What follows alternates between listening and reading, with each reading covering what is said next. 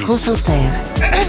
Léa Salamé, Nicolas Demorand le 7-10. On avait envie d'entendre deux philosophes ce matin sur l'un des sujets clivants, difficiles de cette rentrée, l'immigration.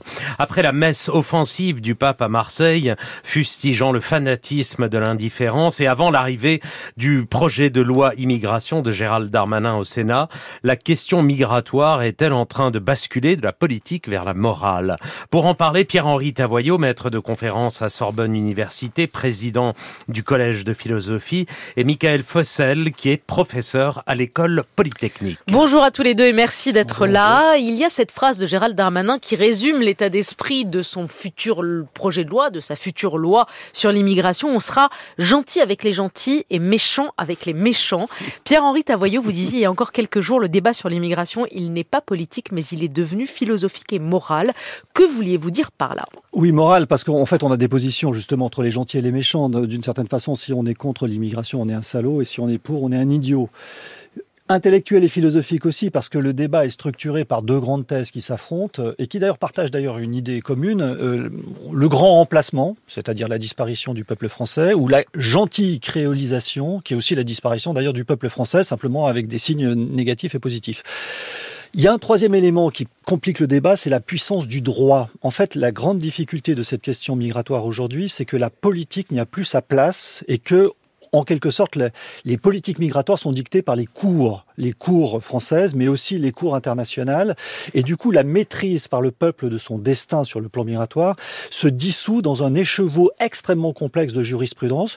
Aujourd'hui, on a oublié le problème politique que je résume d'une manière très simple. On pourrait dire, et c'est ça qui est compliqué, en France aujourd'hui, l'immigration est nécessaire sur le plan pour la puissance et pour la réputation de la France, elle est désastreuse sur le plan social. Et c'est ces deux points tragiques, hein, c'est ça la politique, la politique c'est toujours le, pire et, le mauvais, c'est ces deux points qu'il faut arriver à concilier. C'est l'impératif économique face à l'impératif de cohésion sociale ou culturelle pas, ou pas Qu'économique, pas qu'économique, il y a aussi le, prestige de la France, qui, est la, nation qui a inventé la notion d'asile. Michael Fossel, est-ce qu'il y a, comme dit Pierre-Henri Tavoyot à vos yeux, un glissement de la politique vers la morale sur la question migratoire. Est-ce que le pape, au fond, dans ses mots, quand il choisit et qu'il dénonce, qu'il fustige le fanatisme de l'indifférence, est-ce qu'il ne fait pas de la morale? Il fait de la morale, mais il fait aussi euh, de la théologie, de la religion, ce qui après tout euh, est dans son dans son job, si je puis dire, puisqu'il faut tout de même rappeler que les chrétiens euh, croient que le Fils de Dieu, c'est-à-dire Dieu, est né dans une étable, et même selon une certaine tradition, celle de, saint Matthieu, eh bien Jésus a été au début de sa vie, dans son enfance, un réfugié, puisqu'il a fui les persécutions d'Hérode pour être en, en Égypte. Il y, a, il y a une manière de présenter les propos du pape qui, pour le coup, je trouve, les, les rendent un petit peu inoffensifs, c'est de dire il est du côté du cœur et les États du côté, au fond, euh, euh, de la raison. En vérité, euh, le pape fait de la politique lorsqu'il affirme qu'il est de la nécessité, je dirais, pour les humains, d'accueillir ceux qui ceux qui viennent. Et au fond, le devoir d'hospitalité n'est pas simplement un devoir que l'on doit, je dirais, pratiquer de manière individualiste.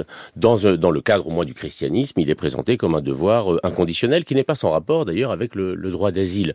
Pierre-Henri Tavoyot rappelait que effectivement c'est une question de droit l'immigration, euh, mais le droit d'asile, c'est un droit qui n'est pas, si je puis dire, conditionnel. En principe, si un individu mérite euh, l'asile, il doit être accueilli de manière inconditionnel. Alors les modalités de cet accueil, la manière dont la répartition des réfugiés doit se faire en Europe sont discutables et doivent être discutées par les États.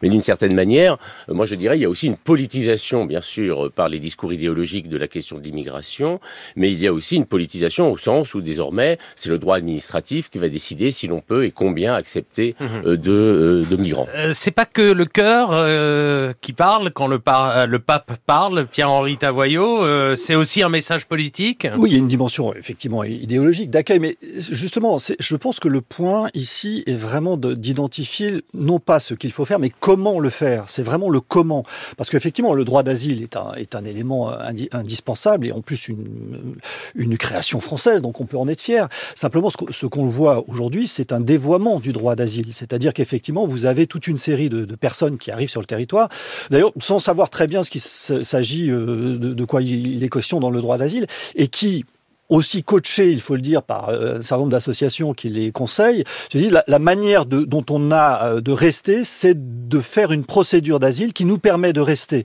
Euh, Didier Lesky, qui est le, directeur secrétaire général ou directeur général de l'Office français de l'intégration et de l'immigration, le, dit très bien. Il montre comment c'est très compliqué de gérer cette population et en plus, en général, s'il y a des déboutés du droit d'asile, en général, on peut faire aussi une autre demande au titre sanitaire, ce qui fait qu'on s'installe dans notre pays et en Europe toute une série de personnes qui, d'une certaine façon, n'y ont pas leur place et qui vont être effectivement euh, dans des situations difficiles, euh, non accueillis, non intégrés et euh, produits des, des Michael Fossel sur le droit d'asile dévoyé. C'est oui. vrai qu'on entend beaucoup euh, à droite notamment, mais même euh, le président de la République l'a dit que le droit d'asile serait dévoyé.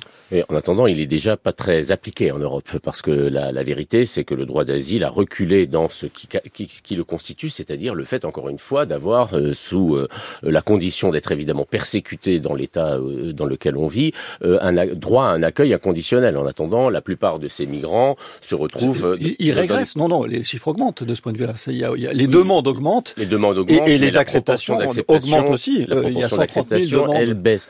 Et puis, ça renvoie à un problème fondamental qui est celui de la distinction que l'on fait, qui est évidemment une distinction administrative sans doute nécessaire entre les migrants économiques euh, et euh, les migrants au titre du droit d'asile. Mais nous, nous devons vivre, et c'est le réalisme que de le dire, ce n'est pas le cœur ici qui parle, c'est simplement le, le, réalisme de ce que nous vivons, que cette distinction est de plus en plus difficile à faire dans les cas concrets. Par exemple, on sait très bien que nous allons être confrontés de plus en plus souvent à des migrations de type climatique, c'est-à-dire à des euh, enjeux qui engagent à la fois la responsabilité humaine, donc de ce point de vue-là, ce sont des réfugiés qui pourront demander le droit d'asile, puisque les conditions de leur sécurité ne sont plus garanties euh, dans un certain nombre de pays, et puis aussi des raisons économiques. En règle générale, lorsque les, gens qui, qui, choisissent, si j'ose dire, ou qui sont contraints de quitter leur pays dans des conditions qui sont dangereuses pour leur propre euh, sécurité, non seulement ne le font pas de gré de cœur, mais le font par nécessité. Que et cette donc nécessité quoi il soit faudrait, économique. il faudrait accueillir tout le monde Qu'il faudrait Non, mettre derrière quelle, quelle, est votre vision, Michael Fossel Je Parce pense- qu'effectivement, la réalité fait que les chiffres vont, ne, ne vont cesser d'augmenter. Les gens ne vont cesser de, de fuir effectivement ces régions avec le réchauffement climatique et d'essayer de venir en Europe. Alors sans doute faut-il aussi travailler à ce qu'ils ne soient plus dans mis dans la nécessité de partir. Donc ça c'est une politique de co-développement qui demande évidemment des années. Mmh. qui n'a euh, jamais à- marché. qui hein. n'a jamais marché. Elle a- ça, en tout cas, il faudrait la, la, la regarder de près.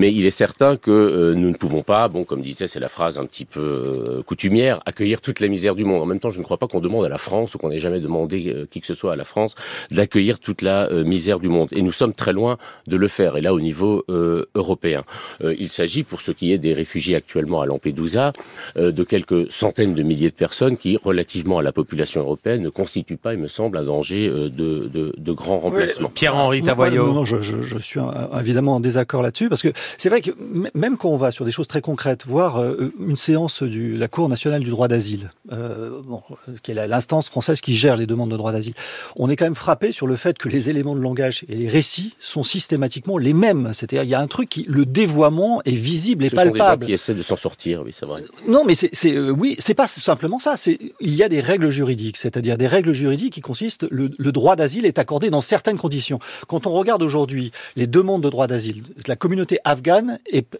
euh, majoritaire. Aucun problème en difficulté. Mais si on regarde les autres pays, pendant très longtemps en France, la communauté principale de demande d'asile, c'était les Albanais. On trouve les Géorgiens. Franchement, dans ces pays-là, il n'y a pas non plus des situations qui exigent une... une... C'est- Et ces c'est ce que Didier, très bien, Didier Leski. Et j'ajoute un point supplémentaire. Au titre de, de l'aide médicale, on peut faire une demande supplémentaire. Et là, quand vous regardez les données, c'est sidérant. C'est-à-dire, l'aide médicale, c'est le fait que la France peut accueillir n'importe qui dans le monde qui n'aurait pas accès au système de santé. Et vous trouvez, par exemple, euh, des Saoudiens, des euh, Japonais, des Américains, parce qu'ils n'ont pas accès dans leur pays, pas pour des raisons économiques, mais par exemple sur la PMA, ils n'ont pas accès dans leur pays à la PMA. Et donc, du coup, il y a 207, je peux le dire, le chiffre est sorti, 207 personnes qui vont être accueillies au titre de la PMA. Ce genre de petites choses. Non, mais je, veux dire, petite. non, mais ce genre de petites choses et se multiplient témoignent du fait que la politique migratoire est aujourd'hui en France totalement irrationnelle. C'est un- une accumulation de règles contradictoires d'une efficacité totale, nourrie aussi, par exemple, par l'accueil des, des- des réfugiés. La- la- la- le 21 septembre, la, la Cour De, de justice de l'Union européenne a rappelé la directive selon laquelle, à partir du moment où un migrant arrive, met l'orteil sur le territoire européen, il faut l'accueillir et il faut l'inviter à éventuellement, sur sa bonne volonté, à changer de pays. Non mais on a un truc qui est complètement délirant. Je dis pas qu'il faut une politique de refoulement, je dis pas qu'il faut une politique violente, mais simplement on a ici une gestion politique de l'immigration qui est totalement irrationnelle. Ça ne paraît pas être non plus fondée sur la générosité euh, telle que vous semblez euh, la présenter. Hein. Je laisse de côté la question de ceux qui viennent se faire euh, soigner en Europe, qui sont, comme vous l'avez dit, des Américains ou, beaucoup de Saoudiens. Je suis pas sûr qu'ils relèvent exactement de la problématique dont, bah, nous, parlons, au, nous parlons. Au même titre, au même titre que les autres. Voilà. Ils ne viennent pas bah, forcément s'installer en France. Bien sûr, sans doute. Euh, cela étant, euh, on bah, ils viennent dépenser leur argent en France euh, dans, dans, dans nos hôpitaux et dans les. Non, parce que c'est gratuit. Les, les, les, hôpitaux, euh, la sécurité sociale finance. Non, mais il faut quand même redire les trucs. Là encore, c'est pas. Je, je, c'est Didier Lesky. Est-ce là le vrai problème, le riche saoudien non, qui mais vient se faire opérer à France C'est un exemple et un symbole. Vous voyez bien, en l'occurrence, qu'on a ici des situations. parce qu'on a un système de santé qui est excellent. Ils viennent en France parce qu'ils ont. Oui, on a un système de santé. Mais quelle est notre puissance aussi Quelle est la justice de faire en sorte que ce système de santé excellent paye des gens qui n'y contribuent pas. Enfin, c'est quand même hallucinant. Ça renvoie peut-être aussi au statut euh, de la euh, de, la CMU, hein, c'est-à-dire de, de, l'aide médicale universelle, euh, qui ramène d'ailleurs à des questions qui ont été aussi soulevées dans le débat, si j'ose dire récemment, la question de savoir si il faut soigner les gens qui sont en France. Bon, je rappelle que les, les virus ou un certain nombre aussi de nuisibles dont on a évoqué là, voilà, ont un avantage sur nous, si je puis dire, c'est qu'ils ne font pas de différence entre les races et que par conséquent euh, ou entre les origines ethniques et que par conséquent euh, soigner euh, les étrangers qui sont sur le sol national, c'est aussi nous défendre. Par conséquent, il y a aussi une manière, je dirais, qui doit nous inviter à l'humanité par le réalisme, c'est-à-dire au fond à nous ramener au fait que nous sommes tous humains, du fait même que nous sommes tous assujettis aux mêmes risques. Ce, ce réalisme, il n'y a que la France qui l'a au monde. je, voilà. Je suis pas sûr. L'Allemagne a pratiqué un réalisme. Oui, mais l'aide médicale allemande est infiniment inférieure à, à, la proposition française. Eh bien, c'est une supériorité vous française. Avez, vous avez une idée, Pierre-Henri Tavoyot, qui est, euh, vous n'êtes pas le seul à la, à, la, à la, mettre sur la table en disant peut-être que ce qui réglerait le, la question épineuse, délicate, difficile, euh, déchirante parfois de, de, de l'immigration entre les principes et les principes de réalité, ce serait un référendum sur l'immigration. Vous pensez vraiment que ça réglera les choses ou que ça, ça ne fera qu'allumer les braises en Alors, fait? euh, attention, on ne peut pas aujourd'hui faire un référendum. Non, non, mais s'il y avait une réforme de la Constitution, bien sûr, bien sûr. Voilà. Donc, ce que demande la droite d'ailleurs, ce que, demande la, droite. Moi, j'y suis personnellement favorable, c'est-à-dire un, euh, faire en sorte que l'extension le, de l'article 11 euh, à des lois organiques qui touchent l'immigration et deuxièmement, là aussi une proposition qui me paraît très intéressante, le fait que dans des conditions juridiques extrêmement précises, il y ait la possibilité pour la France de s'exonérer d'un certain nombre de, de règlements internationaux et européens. Pourquoi je dis ça? Parce que vous connaissez la hiérarchie des normes. La hiérarchie des normes fait qu'un traité est supérieur à toutes les lois. La France est entrée dans l'Europe, est entrée dans le Conseil de l'Europe, et donc est soumise à la Cour de justice de l'Union européenne et à la CEDH, la Cour européenne des droits de l'homme. C'est pas deux, c'est deux choses différentes. Mais ces deux cours ont une inventivité, une créativité jurisprudentielle absolument incroyable, qui ont fait qu'à partir de principes extrêmement limités, vous avez des, des organisations extrêmement importantes et des injonctions à faire.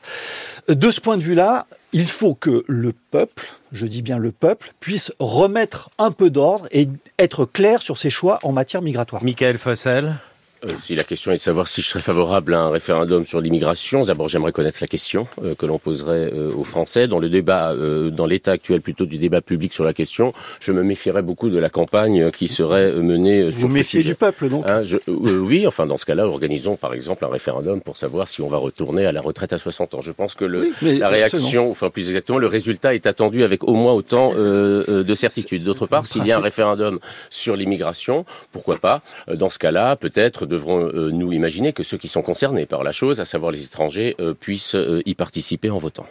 Merci à tous les deux, Pierre-Henri Tavoyot, Michael Fossel.